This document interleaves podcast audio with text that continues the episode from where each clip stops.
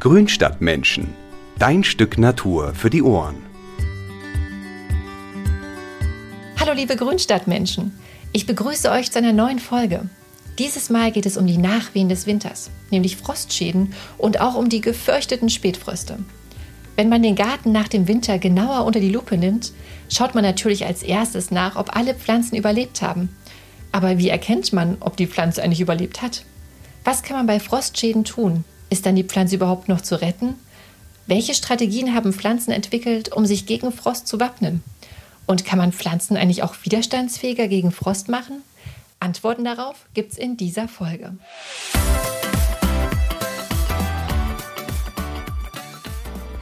Ich bin ja froh, dass der Winter vorbei ist und die Natur nun endlich wieder zum Leben erwacht. Naja, vorausgesetzt, die Pflanzen sind gut über den Winter gekommen.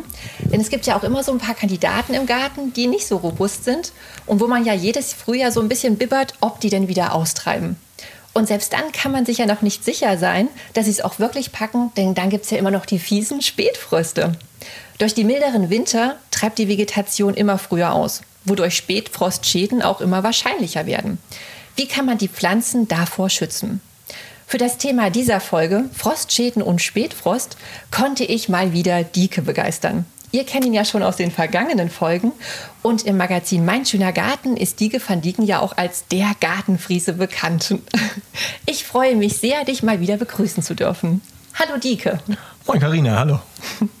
Dieke, ich habe gleich zu Beginn eine ganz banale Frage.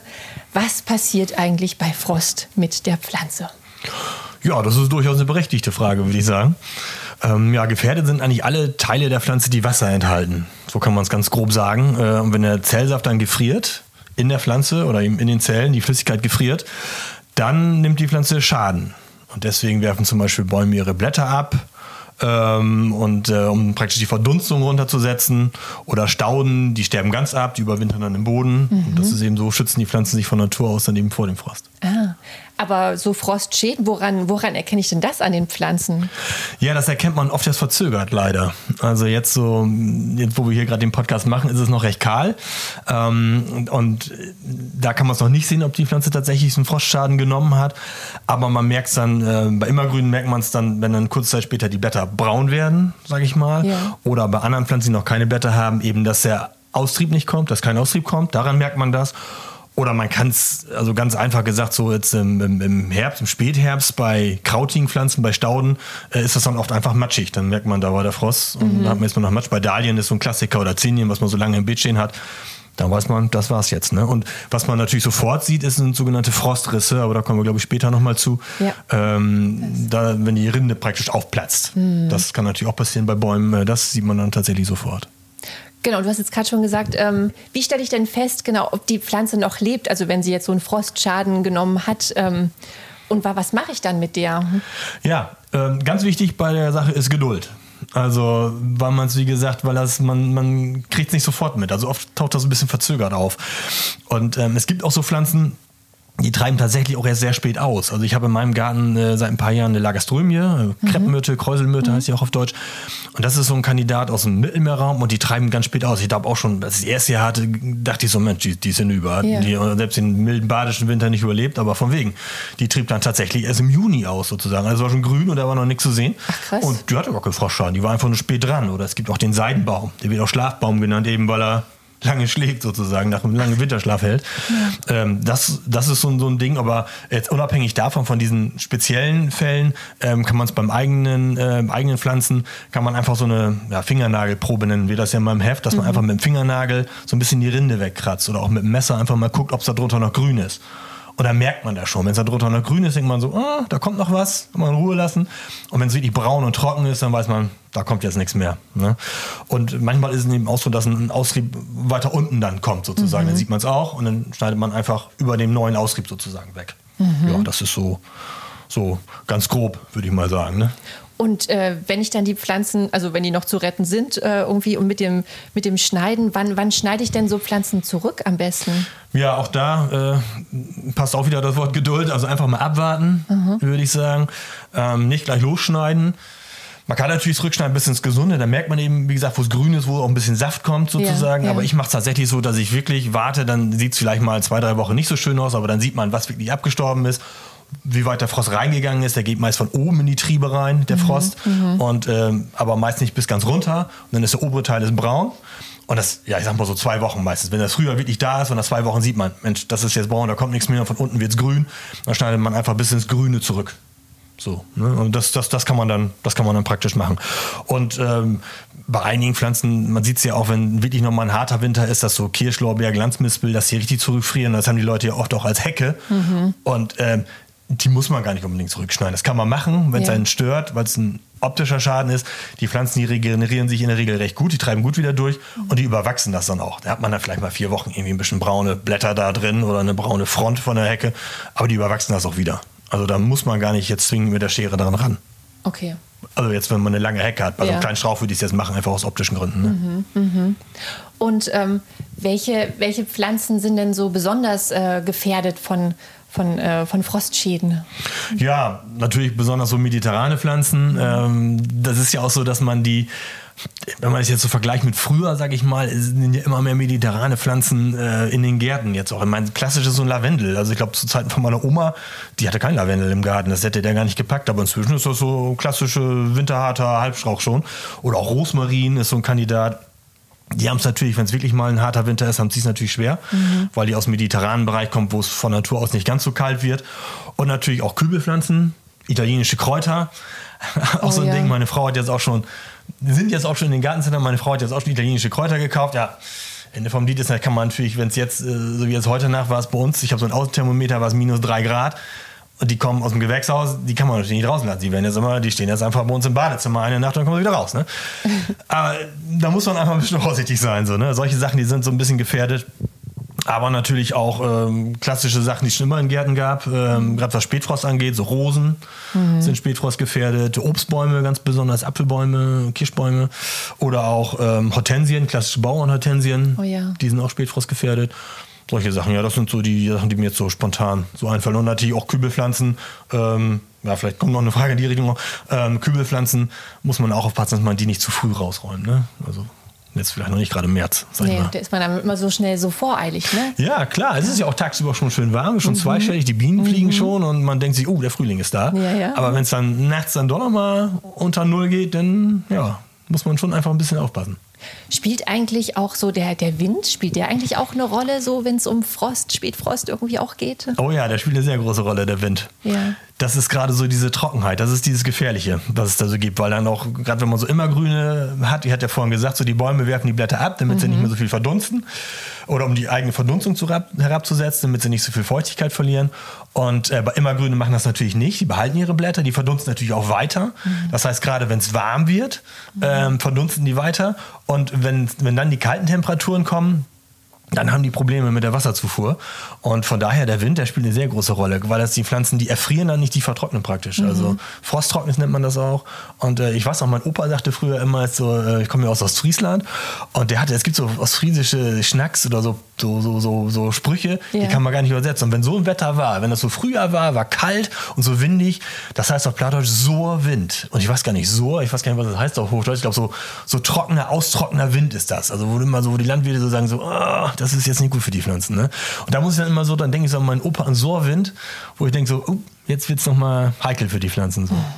Und wenn man, also wenn du sagst, dass sie dann so ausgetrocknet werden, wäre es dann endlich immer günstig, die dann schon zu wässern im Frühjahr? Ja, muss man dann tatsächlich zum Teil machen. Also gerade so immergrüne, die brauchen dann tatsächlich Wasser. Also ähm, da musst du schon gucken, weil die ja eben Wasser verdunsten und äh, wenn dann nichts, wenn gerade wenn die im Topf sind, sage ich mal, also jetzt im Boden ist meist auch genug Wasser drin, dann muss man es nicht. Also Ja. denn, der ist gefroren, aber bei Dauerfrost hat man jetzt im März ja normalerweise nicht mehr im Boden. Da können die Pflanzen noch Wasser nachziehen. Aber gerade so im Topf hat man ja auch viele Sachen. Ähm, gerade so immergrüne Kübelpflanzen, sage ich mal. Ähm, und da muss man dann schon äh, ab und zu mal ein bisschen wässern. Man merkt das auch, weil die die Ohren, weil die schlappen einfach, weil die die Ohren hängen lassen, wie der Gärtner so sagt. Da muss man dann schon mal mit der Gießkanne dann hin. Also wir machen uns ja ein bisschen lustig über immergrüne im Winter gießen. Das ist ja so ein Ja, kleiner ja, Gag bei uns ich weiß, ja. In der Redaktion. Aber in dem Fall, wenn es jetzt ein, äh, wenn es so ein kalter, austrocknender Wind ist, dann ist gut, wenn die, wenn man so immergrüne Pflanzen zumindest mal, wenn man denen mal einen Schluck Wasser gibt. Welche Maßnahmen triffst du denn so im Garten, um deine Pflanzen ähm, also sicher in dieser Saison starten zu lassen? Hm?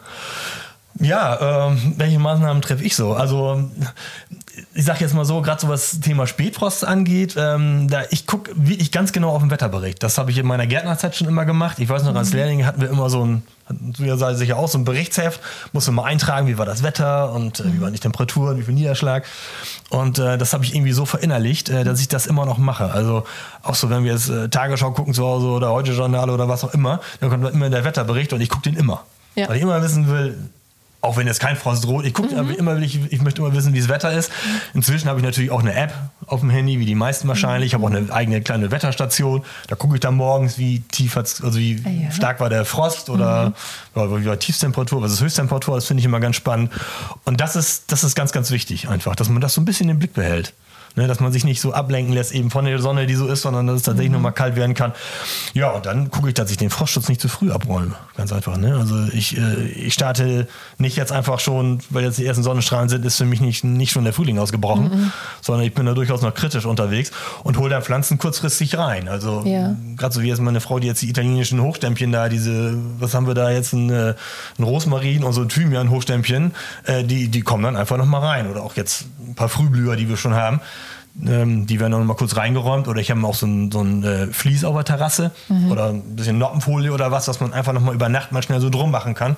Das habe ich in der Ecke liegen, wir haben so einen kleinen Schrank da, da kommt das dann rein tagsüber und das wird dann, wenn jetzt Nachtfrost angesagt ist, einfach mal kurz rausgeholt und dann werden die Pflanzen noch mal kurz eingepackt. Ja, ich Das meine, mache ich jetzt. Wenn man jetzt so größere Kübelpflanzen hat, ne, die halt schwer sind, dann wird man die ja nicht jedes Mal Ja, genau. ne, so raus und rein ja, genau, wollen. richtig. Ja, genau. Das ist tatsächlich so. Ja.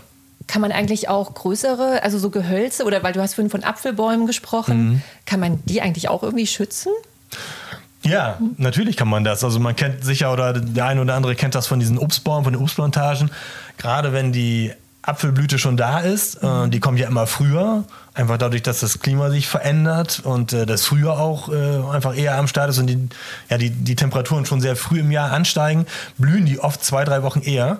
Ähm, aber bis zu den Eisheiligen, bis Mitte Mai ist da noch ein ganzes Stück. Das heißt, es kann immer noch Frost kommen und eine oder andere kennt sicher so diese Bilder aus der Zeitung mit so einer Apfelblüte, die unter so einem Eispanzer ist, weil Genau. eben die Obstbauern dann die Beregnungsanlage ähm, anschmeißen sozusagen und durch diese Beregnung es schaffen, die Blüten vor Frostschaden zu schützen. Klingt verrückt, Ja. aber es funktioniert tatsächlich im eigenen Garten machst du natürlich nicht. Ich habe Nee. ich hab einen Zierapfel, richtig schönen Zierapfel bei mir im Vorgarten. Ich stelle mich da nicht mit dem Gartenschlauch nachts hin. ne, immer schlaf ich. Ne? Und da habe ich das dann tatsächlich so, dass ich ähm, einfach dann mal eben nicht diese, ich habe so ein, so ein Autodach, einfach für mein Auto, weil ich nur einen freien Parkplatz habe. Und dann wird das mal nicht übers Auto gezogen, das Ding, sondern wir machen das dann mit meiner Frau zusammen mit so zwei Stangen, machen wir das dann über den Apfelbaum rüber. Machen unten eine Schnur drum. Und äh, so schützen wir dann praktisch die Blüte vom Apfelbaum oder von unserem Zierapfel, weil es ja auch schade ist. Im einen weil dann der nicht blüht und aber auch vor allen Dingen, weil dann keine Äpfel dran sind. Ne? Ja. Keine Blüte, keine Äpfel, ganz einfach. Und ähm, das geht natürlich auch. Das ist ein bisschen umständlich, aber es ist ja auch nicht oft. Also das ist dann vielleicht mal, im Frühjahr sind das dann, haben wir, wie haben wir das letztes Jahr gemacht? Irgendwie dreimal haben wir diese Haube da drüber gemacht und das geht schon. Es gibt auch Okay. spezielle Hauben. Wir haben ja auch mal beim Kollegen da so eine Fotoproduktion Ich gemacht, so einen. Olivenbaum eingewintert. Ja. Das ging ja auch zu zweit, geht das wunderbar. Machst du drüber, machst Reißverschluss zu, fertig. Ne? Und machst nächsten Tag, musst du dann die natürlich wieder runter machen, weil sonst zu warm wird unter dem Ding. Aber ähm, nee, so kann man sich dann durchaus schützen ne? mit, mit, mit solchen Sachen. Ja, klar, es ist immer ein bisschen Aufwand, ne? aber hinten raus lohnt sich das dann äh, schon, da ein Ja. bisschen aufmerksam zu sein. Klar, und ich habe auch, wenn die Stauden schon ausgetrieben sind, ich habe so eine schöne Stauden-Pfingstrose. Die war letztes Jahr auch schon, oder ähm, ja, das ist keine, das ist eigentlich ist eine, ja, das ist eine Stauden, so eine, das ist eine Ito-Pionie. Ich weiß nicht, ob du das kennst, das ist so eine besondere Pionie. Das ist so eine ja. Mischung aus Staudenpionie und Strauchpionie, so ganz grob gesagt. Und die hatte auch schon so richtig dicke Knospen im, Mhm. im April und kam schon so richtig aus der Erde. Und da wurde es noch mal kalt, hatten sie angesagt. Und da dachte ich, was machst du jetzt? Und da habe ich einfach einen großen Eimer, so einen großen Maurerkübel, habe ich einfach Ah, da ja. drüber gepackt. Ja. Und hab Das den dann morgens wieder weggeräumt. Ne? Und das, das geht ja schnell. Den Mhm. hast du immer irgendwie im Keller. Und da musst du dann nicht groß mit. Ich bin jetzt auch nicht so der Typ mit dem Einpacken und ich mag das. Ich packe auch nicht gerne Geschenke ein. Ich packe gerne aus, ich packe nicht gerne ein und dann hält das nicht. Und das ist so ein Gefummel. Ich bin da zu ungeduldig oft. Und so einen Eimer, den mache ich dann einfach so. Oder so einen Kübel, den mache ich dann einfach drüber. Ja, und dann ist auch Ruhe für die Nacht. Ne? Muss man nur eben wieder abnehmen nächsten Morgen. Ja, ne? Das ist wichtig. ja. Kannst nicht da jetzt eine Woche lang drüber lassen. Das bekommen Nee. die natürlich auch nicht. Sonst verkümmern die Pflanzen, weil die brauchen ja auch Sonne und Brauchen. Sonne ne? und dann wird es auch heiß unter so einem Eimer, ne? Sag ich mal. Ja, ja, auf jeden Fall. Ja. Und ähm, lass uns doch mal so über die Stauden sprechen, weil es gibt ja, man sagt ja immer, es gibt, ne, die Stauden sind winterhart, also die meisten winterhart. Ja. Und dann sind vielleicht manche doch irgendwie äh, enttäuscht, wenn sie, wenn auf einmal vielleicht doch Stauden erfrieren. Ja, wie, das, wie geht das, ist völlig, das ist völlig richtig. Also winterhart ist ein weiter Begriff, das Ja. muss man wirklich mal sagen. Und ähm, ja, ähm, das wird immer gerne aufs Etikett gedruckt. Ich komme ja selber auch aus der Gärtnerei, sage ich mal, so vom Hintergrund her. Wir haben natürlich auch, ich sag mal, als Gärtner möchte man natürlich die Pflanzen verkaufen und hebt auch die Vorzüge raus und schreibt auch gerne mal winterhart aufs Etikett, wo es auch durchaus mal kritisch werden könnte. Äh, und, ich will jetzt nicht sagen, dass Etiketten Schwindel ist, das wäre jetzt zu viel gesagt, aber es gibt so ein paar Sachen, die sind nur bedingt winterhart. Ne? Da steht dann drauf so winterhart und darunter so mit Sternchen Winterschutz empfohlen. So, das ist so der Klassiker. Ja. Ich sag mal, wenn man so hat wie, wie eine Gaura, ne? eine Prachtkerze, äh, die sieht man jetzt ja auch nicht nur auf Landesgarten schon, sondern auch in Gärten viel. Das ist so ein tolles Ding. Die ist zwar winterhart, aber wenn es wirklich ein knackiger Winter ist oder auch wenn es ein feuchter Winter ist, vor allen Dingen, Feuchte, ne? Ja. ganz ehrlich, ich kaufe die meist wieder neu. Weil die, bis die wieder aus dem Quark kommen, auf gut Deutsch, und wirklich mal wieder richtig schön blühenden Busch haben, da habe ich mir längst wieder einen neuen Topf gekauft. Oder auch so Mönchspfeffer oder was. Oder, oder, oder Mittelmeerschneeball. So klassische Kübelpflanzen von früher. In meiner Lehrzeit Anfang der 90er, weiß ich noch, da hatten wir den Mittelmeerschneeball auf einmal da. Hatte ich glaube ich auch schon mal in einem Podcast da erzählt, Ja, in einer ja. Folge. Da auf einmal war der an der Baumschule und die Altgesellen da, die haben da die, die haben den Gehirn über den Kopf zusammengeschlagen, Mhm. dass wir neuerdings die Kübelpflanzen verkaufen. Und jetzt siehst du jetzt hier bei uns, die Nachbarn haben mal einen Garten und so, die sind zwar letztes Jahr sind sie tatsächlich mal ein bisschen Frostschaden gekriegt, die Ja. Blüte mal ausgefallen, aber dieses Jahr sehen die super aus, ne? Und das sind so Sachen, da muss man einfach so ein bisschen ein Gefühl für entwickeln. Also gerade so mediterrane Sachen oder eben auch ähm, bei so Stauden. Einige sind nicht so hundertprozentig winterhart, auch wenn es draufsteht. Da muss man einfach so ein bisschen, bisschen gucken und vielleicht auch mal sagen, gut, dann, wenn sie da kaputt ist, eine Staude kostet ja nun auch nicht die Welt, dann ersetzt man die mal. Ne? Gärtner freuen sich. Mhm. Ja. So. Aber da meinst du dann, da ist dann die Geduld dann doch nicht so wichtig, oder? Dass Nee, in dem Fall dann nicht. Dann nee, nee, nicht. nee, genau. Also Geduld, Geduld ist schwierig. Ne? Also ich habe bei einigen Ja. Sachen habe ich tatsächlich Geduld. Also wenn es um Rückschnitt geht, ich mache das relativ spät, meine Schnittmaßnahmen. Aber äh, wenn die Pflanzen jetzt dann nicht in Schwung kommen oder auch wenn es ums Einpacken geht und irgendwie da rumfummeln, da habe ich keine Geduld. Also naja, das nur so nebenbei. Da, okay. Ähm, und jetzt, jetzt im Frühjahr, man sieht ja ne, jetzt so die ganzen Frühblüher, so die, die Mhm. Zwiebelblumen, die treiben ja auch aus, so die Krokusse und die, die Hyazinthen. Und die sind ja nun echt zart und klein. Und wie packen die denn das eigentlich immer mit dem, mit dem Frost irgendwie, dass die dann nicht äh, hops gehen? Ja, das ist ganz, ganz witzig, ne? finde ich auch. Also ich habe das ja auch im, im Garten vorne, habe ich natürlich auch ein Schneeglöckchen oder eine Christrose haben wir da vorne, die Blüte. Ähm, ja, die Natur, die ist nicht blöd. Ne? Die hat also schon ein paar Sachen so in der Trickkiste. Und ähm, um jetzt mal beim Beispiel Schneeglöckchen zu bleiben, die stellen sich praktisch so ihr eigenes Frostschutzmittel her. Das ist einfach so, die lagern ähm, Aminosäuren und Zucker ein in den Pflanzenzellen. Und äh, dadurch wird der, der Frostpunkt oder der Gefrierpunkt wird sozusagen heruntergesetzt. Wie so ein Frostschutzmittel im Autokühler, so ähnlich. Äh, so kann man sich das vorstellen. Und dadurch haben die, obwohl die schon blühen, äh, nehmen, die keinen, nehmen die keinen Schaden. Also die sehen dann ganz schlapp aus zum Teil. Ne? Ja. wirklich mal kalt war, mal minus fünf oder was, das mögen die natürlich auch nicht. Dann nehmen die schlapp. Aber sobald dann die, die wieder über den Gefrierpunkt geht, die Temperatur, dann richten die sich auch wieder auf. Und ich habe auch schon gedacht, gerade bei meiner Christrose, dachte ich so, ich dachte, jetzt ist sie doch hin. Ne? Ja. Jetzt ist die Blüte vorbei, aber nix. Bin ich morgens zur Arbeit gefahren, mir las er da ganz schlapp. Und wenn ich dann irgendwie abends nach Hause gekommen bin, da stand sie wieder prächtig da. Ne? Das ist schon faszinierend. Und wie gesagt, die haben dann so, so ihre eigenen Tricks dann wieder. Welche Strategien, lass uns mal bei den, äh, bei den Pflanzenstrategien bleiben, weil du hast ja, vorhin schon auch kurz angesprochen, ne, dass die Bäume ihre Blätter fallen lassen und Ja. so. Wie, wie, wie helfen sich denn Pflanzen noch, um sich so vor, vor Frostschäden und sonstigen zu schützen? Ja, ähm, genau. Einmal das Blätter, der Blätterabwurf ist natürlich, äh, weil sie dann nicht mehr so viel Wasser verdunsten. Ähm, dann auch grundsätzlich so Gehölze. Ähm, ich muss anders anfangen. Stauden, die sterben einfach ab, die überwintern im Boden, da sind sie gut geschützt sozusagen. Also obere Teil ist weg. Ähm, das können Gehölze natürlich nicht. Der Stamm und die Äste sind ja nun mal da. Und die entziehen praktisch ihren Ästen und ihrem Stamm viel Wasser. Also die, die haben ähm, in der kalten Jahreszeit nur noch ein Minimum an Feuchtigkeit im Stamm und in den Ästen selber. Das ist zum Beispiel so ein, so ein Schutz, den die haben. Und da ist natürlich auch die Rinde drumherum. Die Rinde selber, die führt kein Wasser. Ja. Ähm, die schützt natürlich die innenliegenden Leit Leitbahnen sozusagen, wo, der, wo, der, äh, Wasser, wo das Wasser läuft. Das ist noch sowas. Äh, dann ist in der, in der Rinde ist auch noch so, sind so Lufteinschlüsse drin. Das wirkt dann auch wie so ein Luftpolster so ein bisschen. Da gibt es noch andere Maßnahmen, ich sag mal so wie Hortensien. Ne? Onliner, die haben ja jede Woche das Thema, wann und wie schneide ich meine Hortensien? Das beliebteste, die Lieblingsfrage unserer Leser übrigens. Die wollen das ganze Jahr ihre Hortensien schneiden. Ähm, und die sollte man möglichst spät schneiden. Also sind wir wieder beim Thema Geduld. Da muss man wirklich Geduld haben. Habe ich tatsächlich auch als ungeduldiger Mensch. Da, weil die alten, gerade bei klassischen Bauernhortensien, die haben ja diese Kugelblüten oder auch diese Teller, da gibt ja beides. Und ähm, die schützen praktisch ähm, diese kugeligen alten Blütenstände, schützen die darunter liegenden Knospen. Die sind ja oft schon grün, gerade im März kann man sehen, dass sie schon grün austreiben. Und auch da, äh, da warte ich tatsächlich so bis Mitte März, bevor ich dann diese alten Blütentriebe da abknipse. Ja. Man nimmt ja nur die alten Blütenstände weg bei den Bauernhortensien. Das mache ich wirklich erst dann, auch wenn die Forsythien blühen oder schon geblüht haben am besten.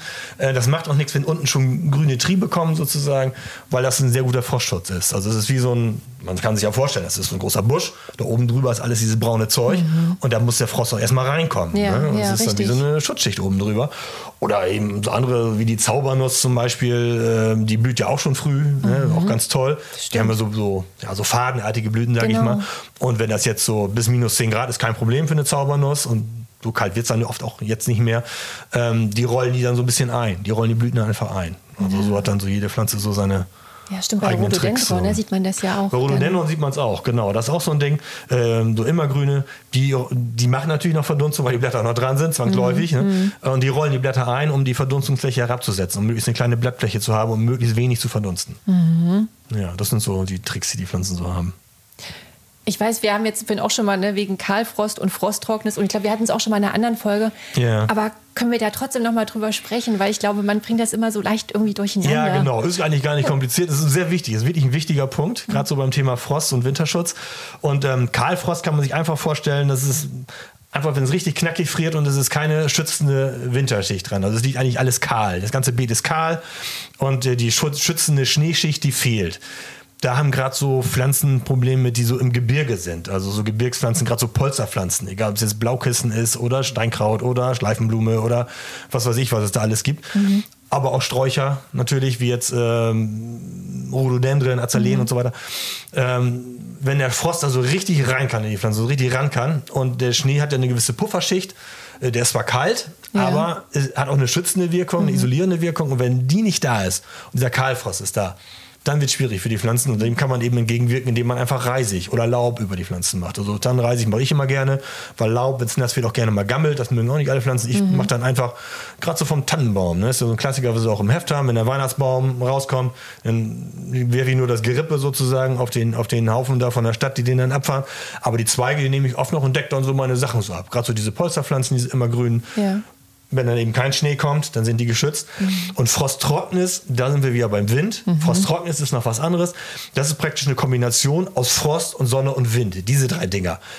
Und das ist so ein Problem, gerade wenn es richtig kalt ist, wenn der, Boden, wenn der Boden gefroren ist.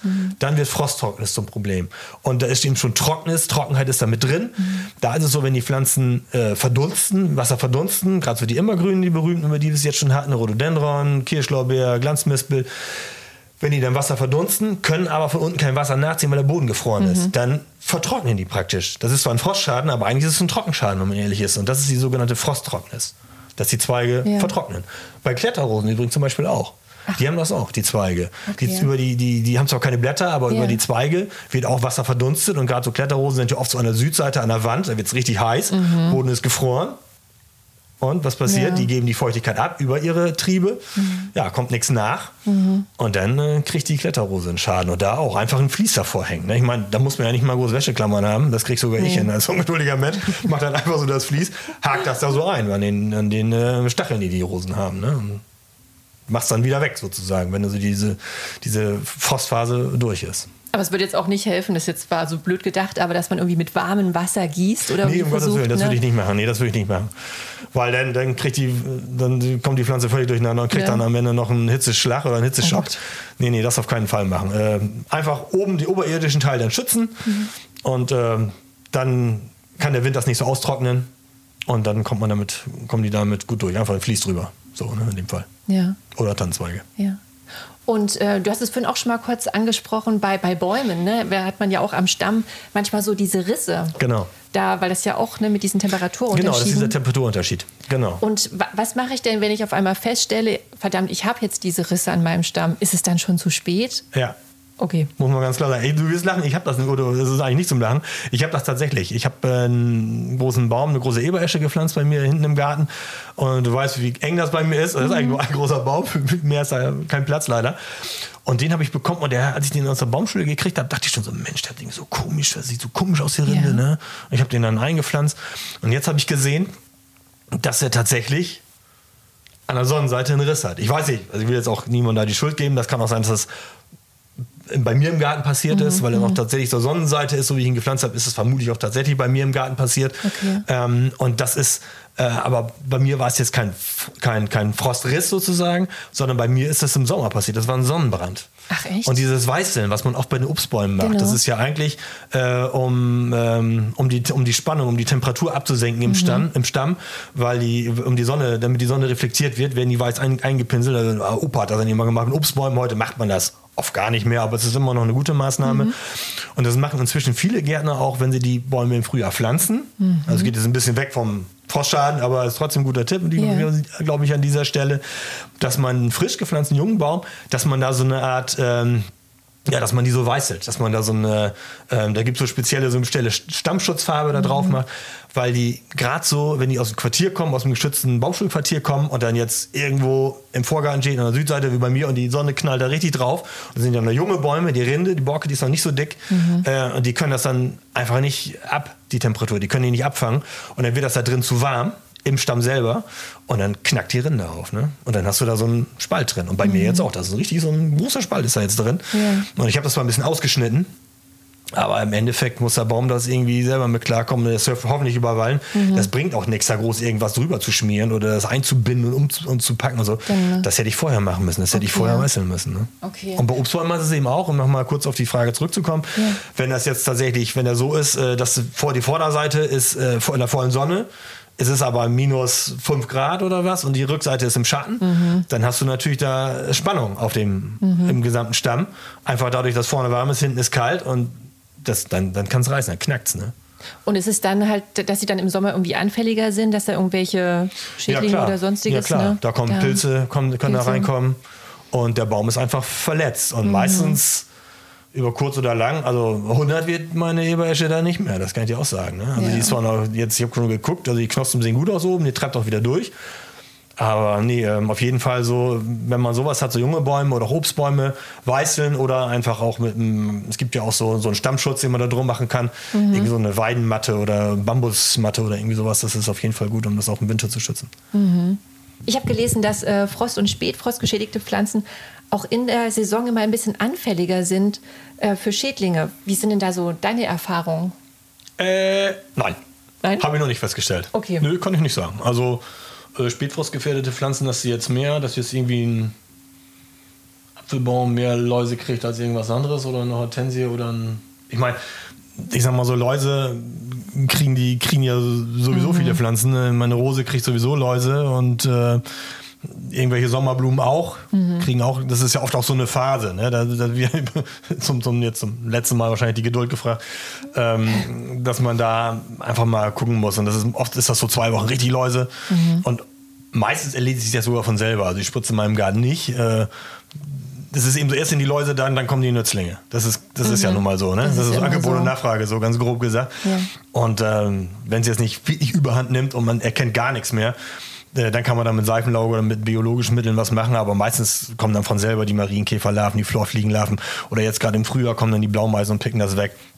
Aber dass jetzt da äh, spätfrostgefährdete Pflanzen, dass da jetzt definitiv mehr Läuse dran sind, kann ich nicht sagen. Also Rosen haben Läuse, Margeriten haben Läuse, Bohnen auch. Also Okay, nö, kann ich jetzt so nicht bestätigen. Okay. Mag es geben, aber ich habe bis die Erfahrung noch nicht gemacht. Ja, ja. Und ähm, ich habe auch mal gelesen, also jetzt auch mal so Richtung Pflanzenstärkung, wie man die vielleicht auch so ne, Richtung Frost irgendwie ein bisschen besser vorbereiten kann. Ähm, welche Rolle spielt denn da die Herbstdüngung? Ja, das ist äh, auch so eine klassische Gärtnerregel. Auch viel noch von früher, muss man sagen. Also gerade so Kalium, hat sicher der eine oder andere auch schon gehört. Vom Rasen kennt man das, äh, dass man dann ähm, einen extra Herbstrasendünger nimmt, der ähm, Kali betont ist und der die ähm, Rasengräser stärkt, damit die besser beim Winter kommen. Das ist auch völlig sinnvoll, mache ich auch tatsächlich. Ähm, dass man den, dass der Rasen, man merkt es auch einfach, wenn man im Herbst gedüngt hat. Also unser Rasen zum Beispiel ist schön grün. Mhm. Äh, macht meine Frau immer, die düngt das immer. Und ähm, bei anderen Rasen, vielleicht, wenn man so guckt, die sind oft so gelb und mhm. ja, so ein bisschen lückig und so. Da merkt man schon, dass die einfach nicht so richtig gut im Saft sind. Da macht das Sinn. Aber man, ich sag mal so Gehölze, da scheiden sich durchaus die Geister, muss man sagen. Also wir haben auch viel mit, mit, mit, Fachleuten eben zu tun, wenn wir für unsere Geschichten recherchieren. Und früher wurden auch Rosen immer noch mit, mit Kalium gedüngt. Und ähm, ich habe jetzt auch mit, ähm, letztens noch mit dem Leiter vom Rosengarten zu tun. Der meint, er macht das gar nicht mehr. Mhm. Er düngt jetzt nicht mehr mit Kalium, weil die Winter einfach jetzt nicht mehr so hart sind wie zu Opas Zeiten. Ja. Ist immer Vorsicht geboten, es kann immer noch sein. Und empfindliche Rosen, gerade so, es gibt so äh, Duftrosen und so, die auch ein bisschen empfindlicher sind. Mhm. Ähm, da mag es durchaus sinnvoll sein, sie im Herbst mit Kalium zu düngen. Und wenn man es macht, man macht es auch, nicht, auch nicht falsch.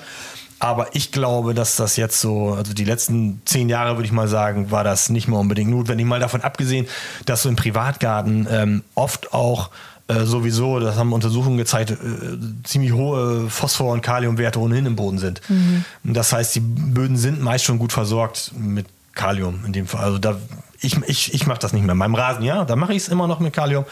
Aber bei, ähm, bei dem äh, Gehölzen, die dinge ich nicht mehr mit Kalium im Herbst. Das habe ich jetzt einfach, habe ich einfach mit aufgehört. Ich hoffe, dass es gut geht, ne? Ja, ja. Wir haben uns in der letzten Folge, da ging es ja so um die Herbstarbeiten, ne, um, um das Einwintern im Garten. Ja, ich habe so. das Gefühl, die war gerade erst, oder? ja, oder? oder? Jetzt schon wieder hier in Frühjahr kommen. Jetzt schon wieder hier. Und da haben wir uns ja ein bisschen ausführlicher über die Rosen unterhalten, ne? wo du es jetzt genau. auch gerade so angesprochen hattest. Richtig. Wie sind denn deine Rosen so über den Winter gekommen? Weil der war ja auch dieses Jahr nicht so streng nee, wie davor. Sehr gut, ne? sehr gut. Ich mache natürlich trotzdem Rosenschutz. Also ich mache es tatsächlich, dass ich da unten, ähm, also ich häufel das jetzt nicht groß an, muss ich gestehen. Jetzt ist ja auch immer so eine Sache. Also ähm, letzten Winter war ich äh, auf Usedom äh, zum Beispiel, da lag dann im, äh, im, Mitte Februar lag da wie Hochschnee und das war richtig kalt und die Ostsee war zugefroren. Und hier in Baden, äh, wenn ich dann so mit Baden telefoniert habe, ja, nee, hier scheint die Sonne und es ist alles schön warm und so. Man muss natürlich auch immer von Region zu Region gucken. Also mhm. hier, die meisten machen gar keinen Winterschutz mehr, aber wenn ich jetzt im Osten Deutschlands bin oder in den Alpen oder im Harz oder äh, sonst wo oder meinetwegen auch hier im, oben im Schwarzwald ist natürlich mhm. auch kalt, aber unten bei uns in, in der Rheinebene kann man da vielleicht mal ein bisschen laxer sein. Aber an sich ist ein Rosenschutz durchaus gut, auch gerade mit den, mit den Kletterrosen, was ich meinte. Wenn mhm. da wirklich mal ein kalter Tag ist mit Sonnenschein und so und man hat da so eine schön gewachsene Kletterrose, wenn der ganze obere Teil wegfriert, mhm. das ist natürlich nicht so toll. Ne? Nee. Und ähm, da empfehle ich auf jeden Fall Rosenschutz.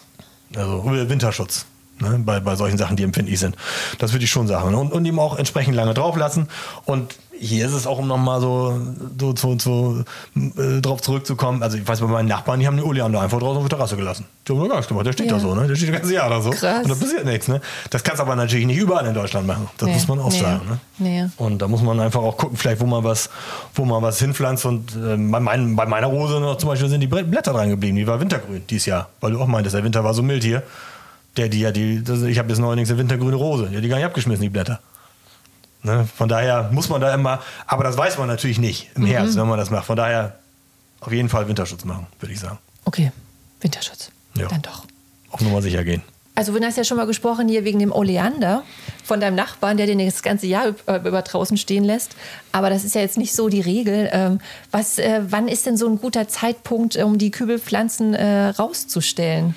Ja, das ist, ähm, das kann man auch nie so richtig nach äh, Kalenderdatum machen. Da kommt es, wie gesagt, auf die Region an, was ich gerade so meinte. Bei uns ist das hier im Badischen ist das schon relativ früh. Da kann man auch jetzt so, ich sag mal so Mitte März die ersten Sachen rausbringen, eben den Oleander oder äh, wenn man eine Olive hat im Topf oder ein Lorbeer oder sowas. Da muss man nur immer eben gucken, wenn Nachtfrost ist, dass man die vielleicht eben in eine Ecke zurückzieht. Die trägt man natürlich nicht wieder zurück ins Winterlager, in den Keller oder sonst wohin. Ähm, aber äh, die kann man schon relativ früh rausstellen und dann, oder vielleicht noch mal so stundenweise und dann rückt man sie wieder in die Ecke, dass man sie schon so ein bisschen abhärtet und so ein bisschen dran gewöhnt. Und wenn man sowas hat wie einen Zitronenbaum, sag ich mal, mhm. oder auch hier Butilon, äh, Schönmalve, Schönmalve, sowas, ja. da würde ich tatsächlich noch mit warten. Also da muss man einfach gucken, was man hat an Kübelpflanzen. Aber so die robusten, die auch so ein paar Grad Minus vertragen, die kann man tatsächlich schon Mitte März, sag ich mal, rausstellen, die ersten. Weil das oft so ist, je länger die im Winterlager sind, das ist auch nicht immer gut für die Kübelpflanzen. Also mhm. ähm, gerade so jetzt zum Ende hin kommen dann oft so, erstmal kriegen die diese langen Geiltriebe, mhm. so wie man so sagt, also diese langen gelben Triebe, kennt man so von den Geranien, von überwinterten, die sind wie so Rankpflanzen da irgendwo. Bei mir wandern sie gerade so durchs Weinregal da ähm, unten im Keller und und die Schädlinge kommen eben dann auch um die Ecke. Ne? Also äh, wenn die so weiches, nicht richtig ausgereiftes Material haben und je länger die da drin stehen, desto schneller kannst du mal zu Pilzen kommen oder zu Schädlingen. Also deswegen ich räume die schon relativ früh raus, die Sachen, habe aber das trotzdem im Blick. Also guck dann tatsächlich drauf und räumt sie zur Not, was ich auch vorhin meinte, wie mit unseren italienischen Kräutern, dann kommen die nochmal rein für die Nacht. Mhm. Die darf man natürlich dann nicht eine Woche im warmen Wohnzimmer stehen lassen, weil dann kommen sie auch durcheinander, das ist denen dann zu warm. Äh, aber dann für die Nacht einfach mal kurz von der Terrasse mal kurz reinräumen, das geht. Oder wenn man äh, so eine Ecke hat, räumt man sie in eine Ecke, rollert die in die Ecke. Ich habe zum Beispiel auch einige Sachen einfach auf diesen Rollbrettern da stehen mhm. und äh, rolle die alle dahin und mache dann, stelle dann einfach so ein, so ein, wie so ein Paravent, stelle ich dann so unsere, äh, unsere Bambusmatte da so drumrum und ah, ja das geht dann, weil die Fröste ja auch meistens nicht mehr so hart sind. Das ist dann ein, zwei Grad oder so dann noch. Ähm, das, das ist dann kein Problem. Gut. Jetzt sind wir auch schon fast am Ende unserer Sendung, aber ähm, ich mag ja immer so diese Zusammenfassung, die jetzt bist ja. du nochmal gefragt. Die finde ich immer super. um nochmal all das, was du jetzt gerade genau, was äh, schon, erzählt? schon gesagt hast, nochmal ganz knackig auf den Punkt zu bringen. Ja. Wie man denn, was denn so die erste Hilfmaßnahmen ähm, bei Frostschäden sind. Ähm, genau, wenn nochmal Frost angekündigt ist. Ja, genau. Also erste Hilfemaßnahme ist, was ich gerade schon gesagt hatte, ähm, wenn noch mal was kommt, Fließgriff bereithalten auf der Terrasse, in der, in der Kiste oder im Schrank, was man im Geräteschuppen, was man da so hat dass man da schnell reagieren kann, dass man da entweder ein Fließer drüber, also gerade so bei, wenn man schon die ersten äh, Sommerblumen hat, meinetwegen, das Angebot ist ja nun schon da, man hat vielleicht mhm. schon die ersten Sachen gekauft. Selbst winterharte Sachen, die aus dem Gewächshaus kommen, sind dann ja nicht winterhart, wenn sie aus dem Gewächshaus kommen.